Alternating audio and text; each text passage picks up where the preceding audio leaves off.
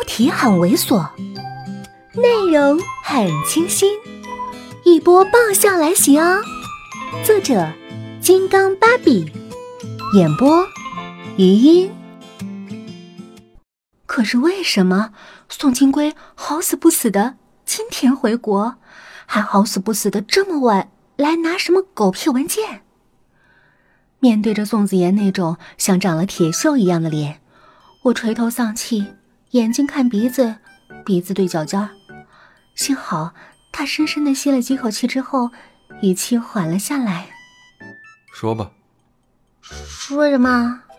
我抬头看他，他指了指屏幕里生命不息、运动不止、依旧热火朝天的那两位仁兄。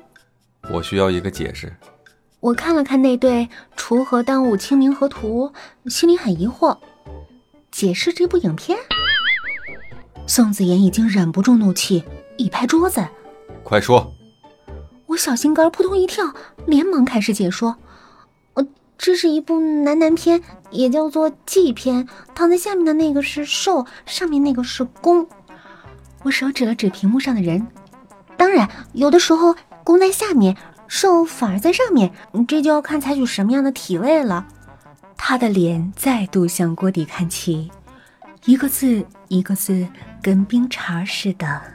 我听的不是这个。啊，不，不是这个。我挠头，是我说的知识太普及，要来点技术含量高的。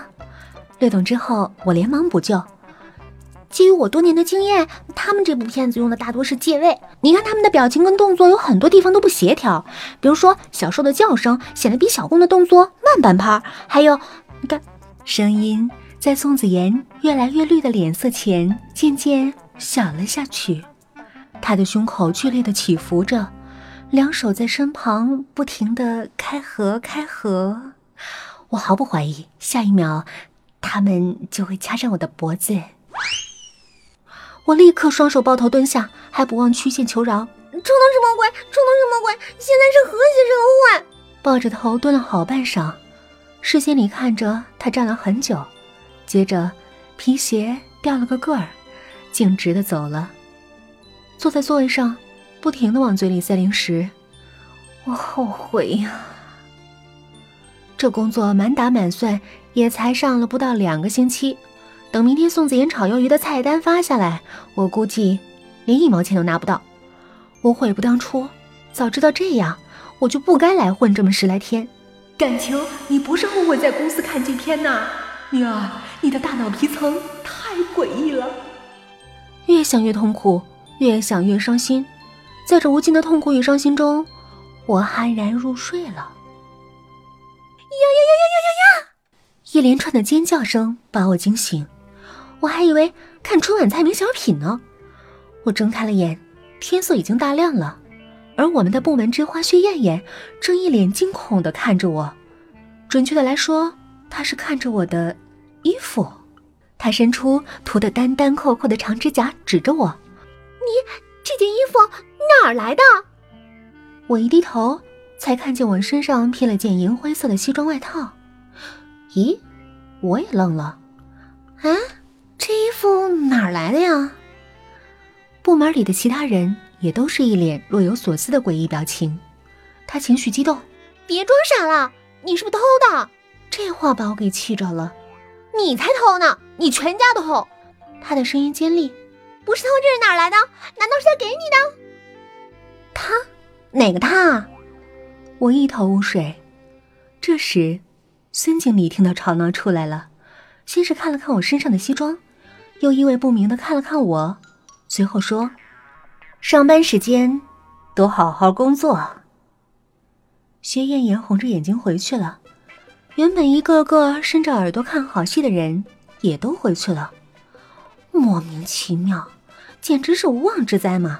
平时对我暗中排挤也就够了，居然还在台面上打压我。不过说起来奇怪，我身上披着的这件外套是谁的呀？为什么除了我？他们一个个都好像知道的样子，难道是？我浑身冒冷汗，偷偷给卫生巾姐姐传了张纸条。咱们楼不是闹鬼吧？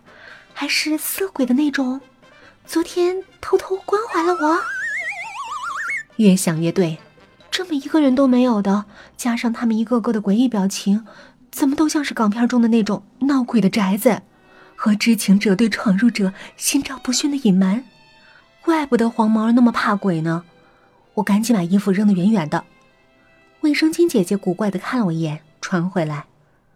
那件外套是总经理的。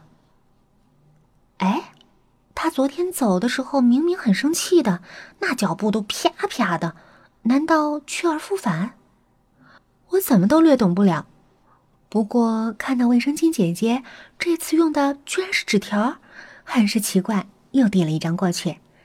你今天怎么不用护垫了？他回答的很简洁。金融危机。本集播讲完毕，再见喽。